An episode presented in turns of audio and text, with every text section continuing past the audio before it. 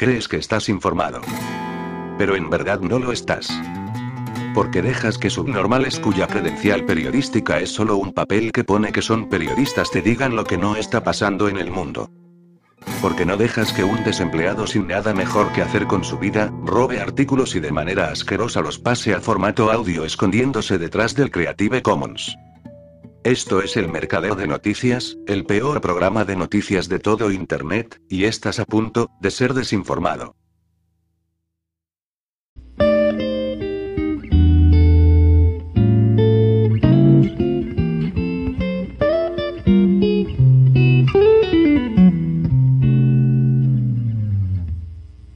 Bien, putos fascistas de mierda, decidme otra vez que esto es totalmente normal y que las comparaciones con el holocausto son teorías conspirativas infundadas y asquerosas.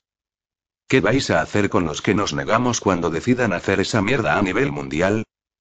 Vamos entonces, dímelo de una puta vez. ¿Estás de acuerdo con esto? Que se joda el gobierno austríaco. Que se jodan los chupapollas de boca hueca y sin carácter que se agachan para justificar todo lo que ha pasado en los últimos dos años. La variante Delta es aterradora, no, pero esta puta mierda sí. Que se jodan las máscaras, que se jodan los encierros, que se jodan los pinchazos y que se jodan ustedes.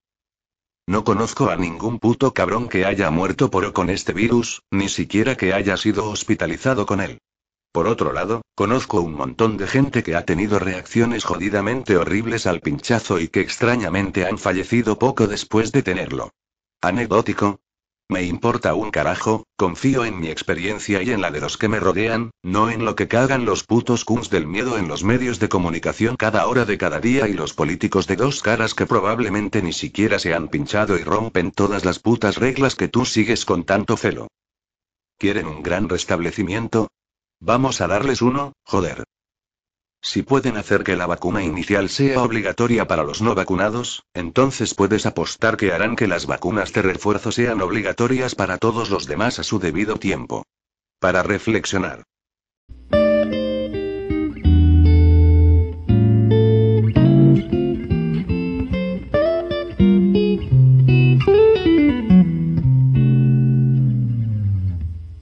Las instituciones públicas de los países democráticos tienen un especial deber de transparencia, es decir, de poner a disposición de la población los documentos en los que se apoyan para tomar sus decisiones.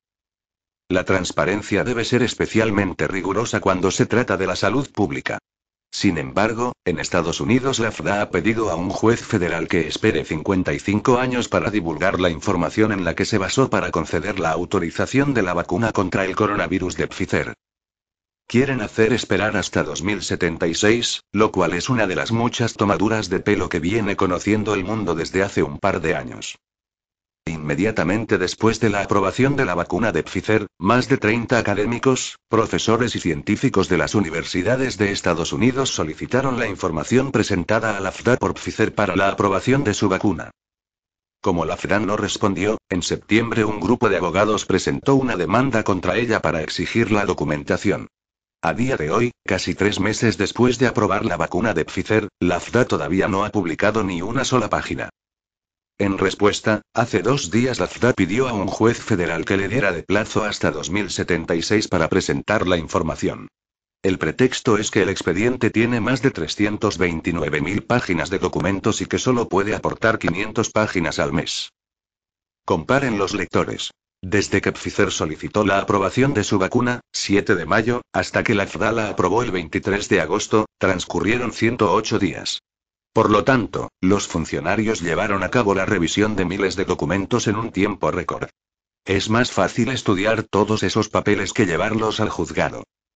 Es otro caso más de ocultación. Los gobiernos quieren imponer la obligatoriedad de la vacunación a ciegas.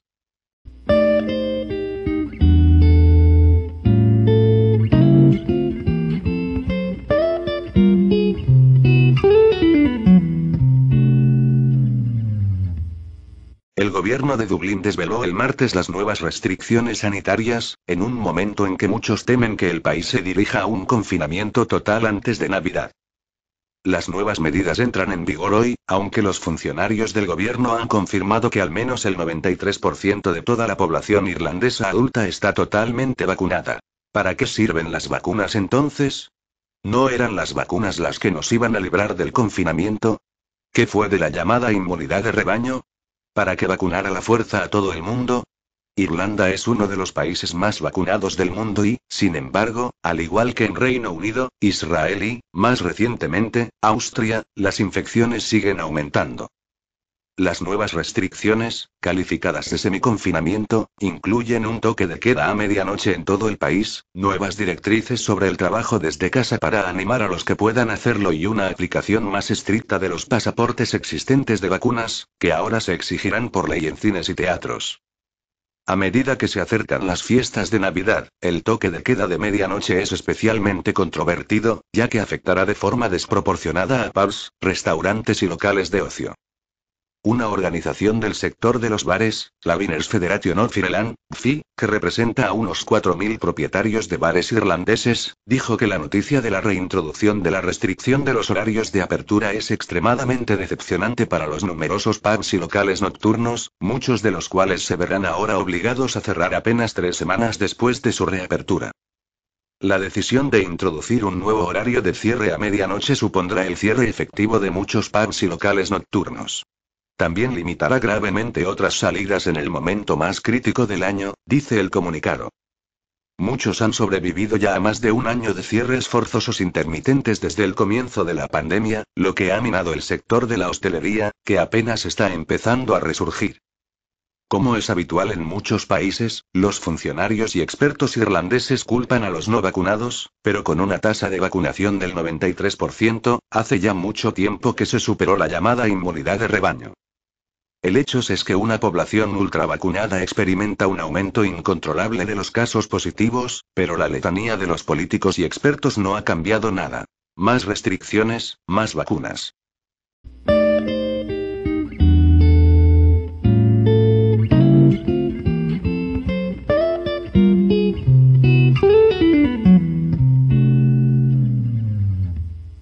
Las políticas climáticas son una cruzada de las grandes potencias.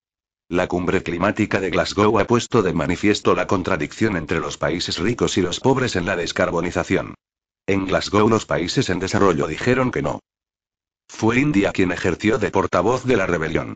Narendra Modi, su primer ministro, viajó a Glasgow, pero fue para decir lo que todo el mundo estaba pensando. Ya está bien. Los países pobres anteponen el desarrollo económico a las emisiones de efecto invernadero. China, que se ha desarrollado emitiendo CO2, se ha unido al campo del tercer mundo. Desde la COP21 cada país debía presentar una declaración cada cinco años sobre la evolución prevista de sus emisiones de gases de efecto invernadero.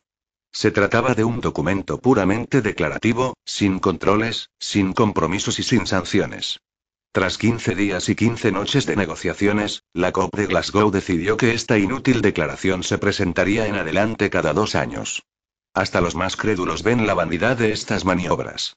De hecho, por primera vez, casi todos han reconocido, y lamentado, su fracaso. La transición energética es muy cara. Casi todas las medidas defendidas se refieren a productos o tecnologías que aumentan los costes. La electricidad solar es más cara que la térmica. Los alimentos ecológicos son más caros que los tradicionales. Los coches eléctricos son más caros que los de gasolina. La bomba de calor que el calentador de gas. Hasta el momento no son tecnologías competitivas y no se pueden desarrollar sin subvenciones presupuestarias. Por lo tanto, implica un descenso, o un menor crecimiento, del nivel de vida. Los países ricos quizá puedan permitirse este lujo. Los países pobres no pueden. A ellos les cuesta aún más que a nosotros, en relación con el nivel de vida. Un aerogenerador de 2 MW cuesta en India lo mismo que en España, unos 3 millones de euros. Pero eso equivale a la producción anual per cápita de 100 personas en España y 1800 en India, es decir, 20 veces más. Las grandes potencias llevan mucho tiempo intentando imponer sus políticas climáticas. Dicen a los países del tercer mundo que tienen mucho que ganar, lo que no es cierto. Los intentan sobornar con la promesa de subvenciones, que nunca se pusieron sobre la mesa. Los amenazan con impuestos sobre el carbono, que les impedirían exportar. Prohíben a los organismos de ayuda y a los bancos privados que presten a estos países pobres los fondos que les permitirían electrificarse, una prohibición que es una buena manera de mantenerlos en la pobreza.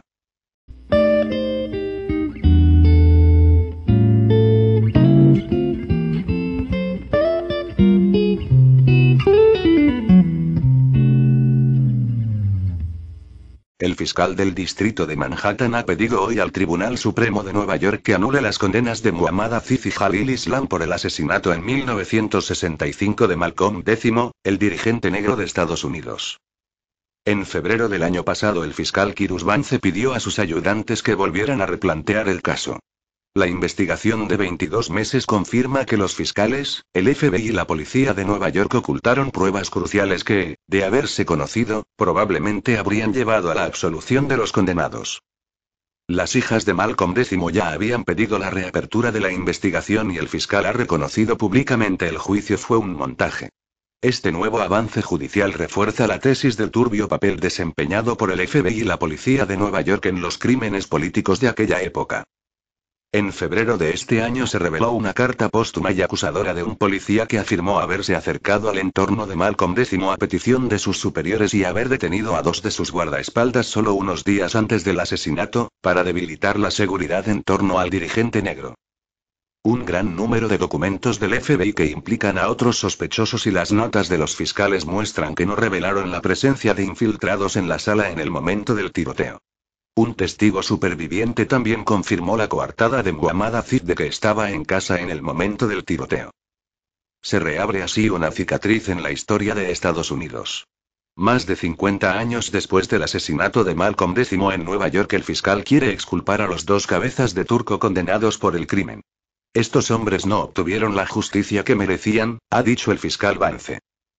El proyecto Inocencia, una organización que lucha contra los errores judiciales, anunció que presentaría un escrito conjunto con el fiscal y los abogados de los dos condenados hoy en el Tribunal Supremo de Nueva York para obtener la anulación de las condenas de 1966 de Muhammad Aziz y Jalil Islam.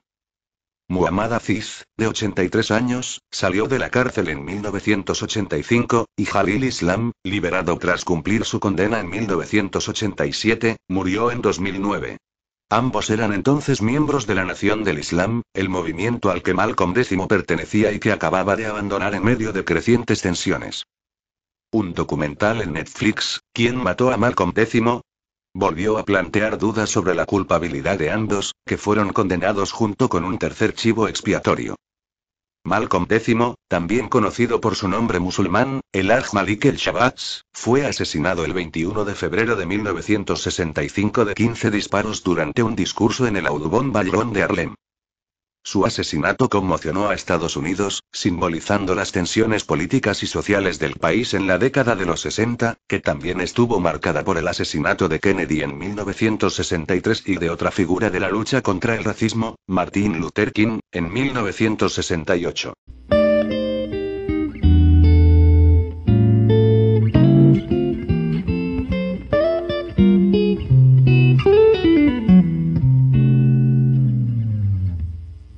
Las personas que viajen al extranjero en el futuro necesitan saber qué es lo que se hace de los datos personales que se encuentran en el certificado COVID-19.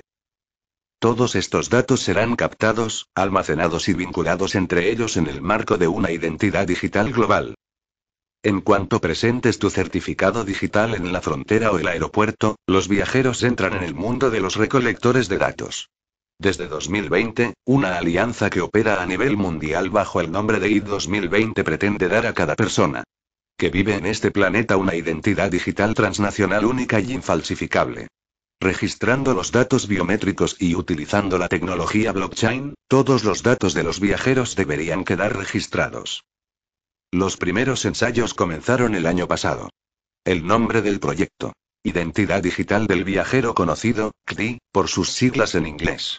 El viaje global sin papeles se inició el año pasado entre los Países Bajos y Canadá. Es sencillo, pero ahorra un tiempo valioso. En el aeropuerto, los viajeros de CRI pasan por el control de aduanas a través de una fila de espera segregada. Se comprueba el rostro, se abre la barrera y el viajero entrega todos los datos almacenados, el historial de viaje, el estado de vacunación y mucho más. Un proceso que continúa entonces sin mayores tropiezos, tanto si se alquila un coche como si se toma una habitación en una cadena hotelera internacional. La identidad digital, el historial crediticio, la solvencia. Todo se vuelve transparente. Y, el toque final, todo se hace sin coacción y gratuitamente para los tiburones digitales, que fusionan los datos recién recogidos con otras informaciones variadas. Porque con el CDI, viajar se convierte en algo maravillosamente sencillo. Al igual que la Alianza para las Vacunas de Gavi, la CDI nació en el FEM de Davos. Pero no es el primer proyecto de ID 2020, que tiene su sede en Nueva York. La empresa realizó sus primeras pruebas piloto con los más débiles entre los débiles. Los refugiados de Bangladesh. Para una campaña gubernamental de vacunación en cooperación con Gavi, se registró digitalmente a millones de personas antes de que pudieran participar en los programas gubernamentales de vacunación. No es de extrañar que, como resumió en una entrevista Susan Dakota, directora ejecutiva del consorcio ID 2020, la actual vacuna contra el coronavirus abre una oportunidad única de acceder a la identificación digital para miles de millones de personas. ID 2020 está financiada por algunos de los principales actores del mundo. Empresas de alta tecnología como Microsoft y la empresa global de consultoría y tecnología Accenture, la Fundación Rockefeller, importantes organizaciones de ayuda como CARE y la Alianza para las Vacunas Gavi, financiada por la Fundación Gates. Hace tiempo que la mayoría de las personas se han acostumbrado a compartir sus datos de forma cotidiana a través de las redes sociales, las compras en línea, los rastreadores de fitness o los teléfonos inteligentes, lo que permite a las empresas mundiales crear nuestros perfiles de comprador mediante algoritmos. Pero las grandes empresas tecnológicas han introducido ahora una nueva dimensión aterradora en la vigilancia digital. Las empresas privadas controlan un sistema global de identificación digital y almacenan nuestros datos más íntimos en sus servidores dispersos por todo el mundo, lejos del control gubernamental. El registro del estado de las vacunas y otros datos sanitarios parece ser solo el preludio de un amplio almacenamiento de datos personales de un ser humano en camino de volverse transparente. www.verdadypaciencia.com Weblink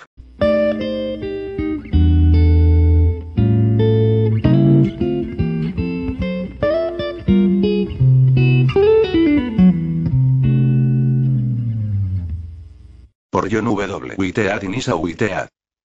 El término metaverso, al igual que el término meritocracia, fue acuñado en una novela de ciencia ficción distópica escrita como un cuento con moraleja. Luego, los técnicos tomaron metaverso, y los tecnócratas de la meritocracia, y adoptaron con entusiasmo lo que se suponía que debía inspirar horror. Antonio García Martínez. Bienvenidos a Matrix, es decir, al metaverso, donde la realidad es virtual, donde la libertad es solo la que permiten los señores de la tecnología, y donde la inteligencia artificial está convirtiendo poco a poco a la humanidad innecesaria, inferior y obsoleta. Mark Zuckerberg, presidente y director ejecutivo de Facebook, ve este universo digital, el metaverso, como el siguiente paso en nuestra transformación evolutiva de una sociedad dirigida por el hombre a una sociedad tecnológica. Sin embargo, si bien la visión de Zuckerberg sobre esta frontera digital ha sido recibida con cierto escepticismo, lo cierto, como concluye el periodista Antonio García Martínez, es que ya estamos viviendo en el metaverso. El metaverso es, a su vez, una meritocracia distópica, donde la libertad es una construcción condicional basada en la valía y el cumplimiento de uno mismo. En una meritocracia, los derechos son privilegios que se conceden a quienes se los han ganado. No puede haber tolerancia para la independencia o la individualidad en una meritocracia, donde la corrección política está formalizada, legalizada e institucionalizada. Del mismo modo, no puede haber verdadera libertad cuando la capacidad de expresarse, de moverse, de comerciar y de funcionar en la sociedad depende de la medida en que uno está dispuesto a encajar. Ya casi hemos llegado a esta etapa. Considere que en nuestro mundo actual de señalización de virtudes, donde el fascismo se disfraza de tolerancia, la única manera de disfrutar incluso una apariencia de libertad es elegir censurarse voluntariamente, conformarse y marchar al ritmo de las opiniones dominantes. Si no lo haces, al atreverte a abrazar ideas peligrosas o a apoyar movimientos políticos impopulares, te encontrarás excluido del mercado, del trabajo y de la sociedad. Facebook te vetará, Twitter te desactivará, Instagram te desmantelará, y tu empleador te dará ultimátums que te obligarán a elegir entre tus supuestas libertades y tu supervivencia económica. Así es exactamente como la América corporativa planea prepararnos para un mundo en el que nosotros, el pueblo, seamos autómatas y reflexivos, sin resistencia y servilmente obedientes, esclavizados a un estado profundo controlado por algoritmos informáticos. La ciencia ficción se ha convertido en realidad. Veinte años después de que la emblemática película Matrix de los Wachowski nos presentara un mundo futurista en el que los humanos viven en una no realidad simulada por ordenador y alimentada por máquinas autoritarias, un mundo donde la elección entre un estado de sueño virtual y la negación o el enfrentamiento a la dura realidad de la vida se reduce a una píldora azul o una píldora roja, estamos en el precipicio de una matriz dominada por la tecnología que nosotros mismos hemos creado. Cada día que pasa, vivimos las primicias de Matrix, cayendo un poco más bajo el hechizo de las comunidades virtuales, las realidades virtuales y las comodidades virtuales gestionadas por máquinas artificialmente inteligentes que están preparadas para sustituir a los seres humanos y dominar todos los aspectos de nuestras vidas. En Matrix, el programador informático Thomas Anderson, alias Neo, es despertado de un sueño virtual por Morfeo, un luchador por la libertad que pretende liberar a la humanidad de un estado de hibernación de por vida impuesto por máquinas con inteligencia artificial hiperavanzadas que dependen de los humanos como fuente de energía orgánica. Con sus mentes conectadas a una realidad virtual perfectamente diseñada, pocos humanos se dan cuenta de que están viviendo en un mundo de sueños artificial. Neo tiene que elegir. Tomar la píldora roja, despertar y unirse a la resistencia, o tomar la píldora azul, seguir dormido y servir de carne de cañón a los poderes fácticos. La mayoría de la gente opta por la píldora azul. En nuestro caso, la píldora azul, un billete único para una cadena perpetua en un campo de concentración tecnológico, ha sido recubierta de miel para enmascarar el amargo regusto. Nos las vendieron en nombre de la comodidad y nos la han entregado a través de Internet súper rápido, señales de telefonía móvil que nunca pierden una llamada, termostatos que nos mantienen a la temperatura ideal sin que tengamos que mover un dedo y entretenimiento que puede transmitirse simultáneamente a nuestros televisores, tabletas y teléfonos móviles. Sin embargo, no solo estamos en manos de estas tecnologías que estaban destinadas para facilitarnos la vida. Nos hemos convertido en sus esclavos. Mira a tu alrededor. Se mire por donde se mire, la gente es tan adicta a sus dispositivos con pantalla conectada a Internet, smartphones, tabletas, ordenadores, televisores, que pueden pasar horas inmersos en un mundo virtual donde la interacción humana se filtra a través de la tecnología. Esto no es libertad. Ni siquiera es progreso. Es la tiranía tecnológica y un control férreo ejercido mediante el estado de vigilancia, los gigantes corporativos como Google y Facebook, y las agencias de espionaje gubernamentales como la Agencia de Seguridad Nacional. Estamos tan absorbidos por las últimas tecnologías que apenas hemos pensado en las ramificaciones de nuestra huida hacia adelante hacia un mundo donde nuestra dependencia abyecta a los aparatos y artilugios conectados a Internet nos preparan para un futuro donde la libertad es una ilusión. Pero no solo está en juego la libertad. La humanidad misma está en juego. Si alguna vez los estadounidenses se encuentren esclavizados por los tiranos tecnológicos, solo podemos culparnos a nosotros mismos por haber forjado las cadenas a través de nuestro propio lasitud, nuestra pereza y nuestra dependencia abyecta a los aparatos y artilugios conectados a Internet que nos hacen totalmente inútiles. De hecho, nos acercamos rápidamente a la visión del futuro de Philip K. Dick, tal y como se representa en la película Minority Report.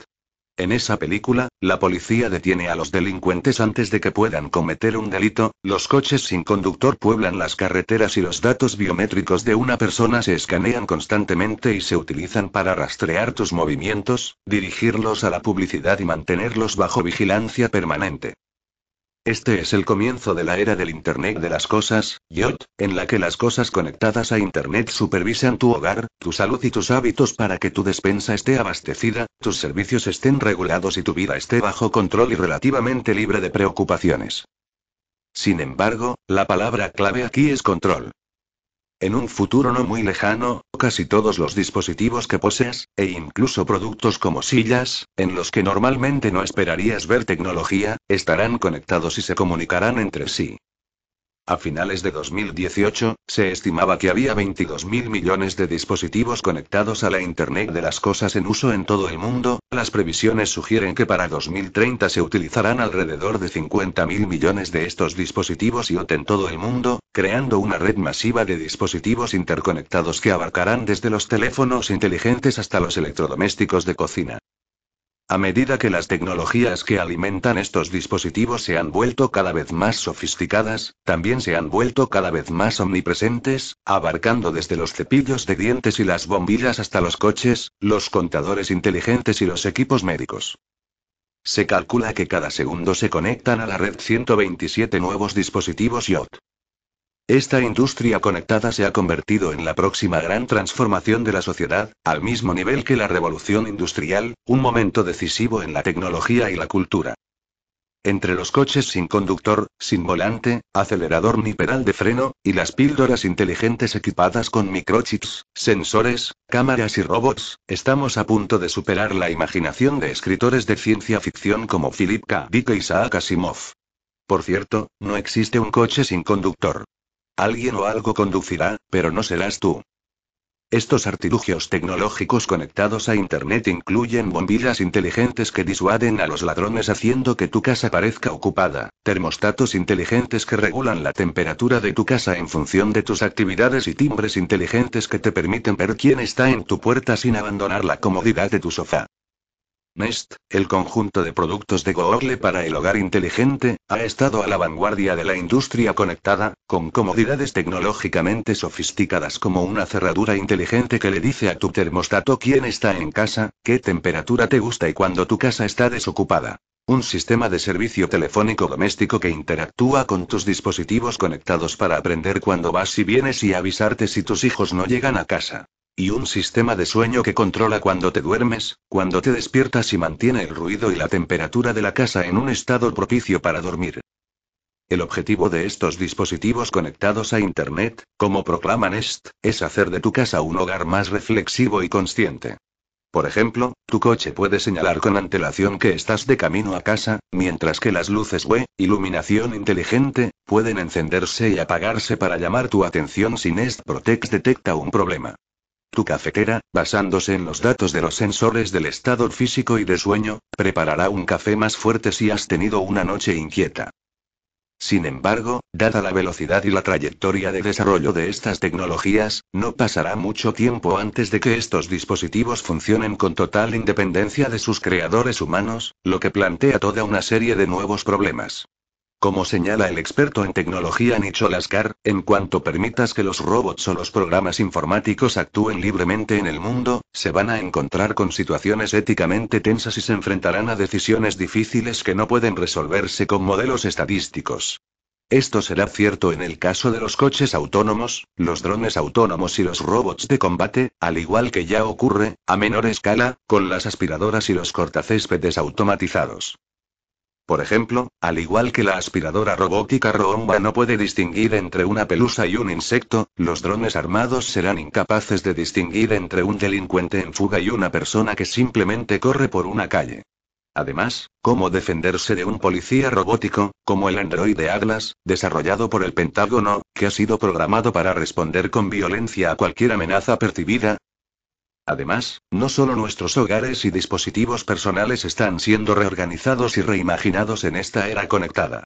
Nuestros lugares de trabajo, nuestros sistemas de salud, nuestro gobierno, nuestros cuerpos y nuestros pensamientos más íntimos están siendo conectados a una matriz sobre la que no tenemos ningún control real. Se espera que para 2030, todos deberíamos estar experimentando el Internet de los sentidos, IOS, gracias a la inteligencia artificial, IA, la realidad virtual, VR, la realidad aumentada, AR, el 5G y la automatización. El Internet de los sentidos se basa en una tecnología conectada que interactúa con nuestros sentidos de la vista, el oído, el gusto, el olfato y el tacto utilizando el cerebro como interfaz de usuario. Como explica la periodista Susan Fourtane. Muchos predicen que para 2030, la línea entre el pensamiento y la acción se difuminará. El 59% de los consumidores cree que podremos ver mapas de carreteras en gafas de realidad virtual con solo pensar en un destino. Para 2030, se espera que la tecnología responderá a nuestros pensamientos, e incluso los compartirá con otros. Utilizar el cerebro como interfaz podría significar el fin de los teclados, ratones, joysticks y, en definitiva, interface de usuario para cualquier dispositivo digital. El usuario solo tendrá que pensar en los comandos, y estos se ocuparán de todo. Los teléfonos inteligentes podrían incluso funcionar sin pantallas táctiles. En otras palabras, el lo se basará en la capacidad de la tecnología para acceder a tus pensamientos y actuar sobre ellos. Fourtane describe varias tendencias relacionadas de los que se espera que sean una realidad en 2030. 1. Los pensamientos se convertirán en acciones. Utilizando el cerebro como interfaz, los usuarios podrán, por ejemplo, ver mapas de carreteras en los cascos de RV, realidad virtual, simplemente pensando en un destino. 2. Los sonidos se convertirán en una extensión de la realidad virtual diseñada. Los usuarios podrán imitar la voz de cualquier persona con el suficiente realismo como para engañar incluso a sus familiares. 3. La comida real pasará a ser secundaria frente a los gustos imaginados. Un dispositivo sensorial para la boca podría mejorar digitalmente todo lo que comes, de modo que cualquier alimento podría saber como tu golosina favorita. 4. Los olores se convertirán en una proyección de esta realidad virtual, de modo que las visitas virtuales, por ejemplo, o al bosque o al campo, incluirán la experiencia de todos los olores naturales de estos lugares. 5. Tacto total. Los teléfonos inteligentes con pantalla transmitirán la forma y la textura de los iconos digitales y los botones que se pulsen. 6. Realidad fusionada. Los mundos de los juegos de RUP serán indistinguibles de la realidad física en 2030. Es el metaverso, envuelto en el canto de sirenas de la comodidad y vendido como el secreto del éxito, el entretenimiento y la felicidad. Es una falsa promesa, una trampa diabólica para atraparnos, con un objetivo. El control total. George Orwell entendió esto. La obra maestra de Orwell, 1984, describe una sociedad global de control total en la que no se permite a la gente tener pensamientos que discrepen del Estado corporativo. La libertad individual no existe y la tecnología avanzada se ha convertido en el motor de la sociedad de la vigilancia. Los soplones y las cámaras están por todas partes. Y la gente está sometida a la policía del pensamiento, que se ocupa de los culpables de delitos de pensamiento. El gobierno, o partido, está dirigido por el Gran Hermano, que aparece en carteles por todas partes con la frase El Gran Hermano te vigila. Como lo explico claramente en mi libro Battlefield America.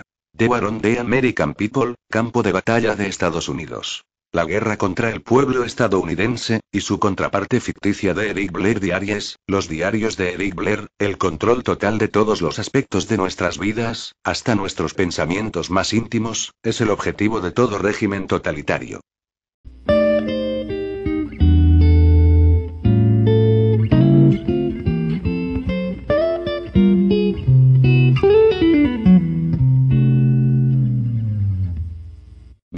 Esto ha sido el programa del mercadeo de noticias de día actual, barra, mes actual, barra, año actual.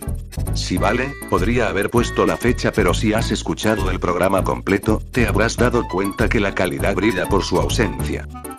Espero que te haya gustado, aunque lo dudo, y si tienes algo que decir, ponlo en la sección de comentarios, y no, esto no es una estratagema para aumentar las interacciones de mi podcast y hacer que aparezca más popular de lo que en verdad es, me interesa de verdad saber lo que opinas. Y ahora me voy a convertir en un vendido y promocionar toda la mierda que tengo en la descripción, así que si no te interesa puedes quitar el podcast ya, porque estos solo son anuncios, aunque no sé por qué te quejas, te tragas la tele y la radio todos los días, hacen lo mismo y encima te mienten, así que cállate. Si eres de los que se queja de que me estoy inventando todo, abajo en la descripción tienes un enlace al blog donde pongo todos los artículos con sus fuentes, enlaces y toda esa mierda de periodista serio. Además, es una alternativa excelente si no quieres escuchar esta irritante voz robótica. También hay un enlace al grupo de Telegram, donde pongo los enlaces a las noticias que pongo en el blog, por si eres demasiado vago para entrar en el blog tú mismo. También hay un server de Discord, aunque siendo honesto, apenas uso Discord y lo más probable que el servidor descienda a un estado de anarquía total.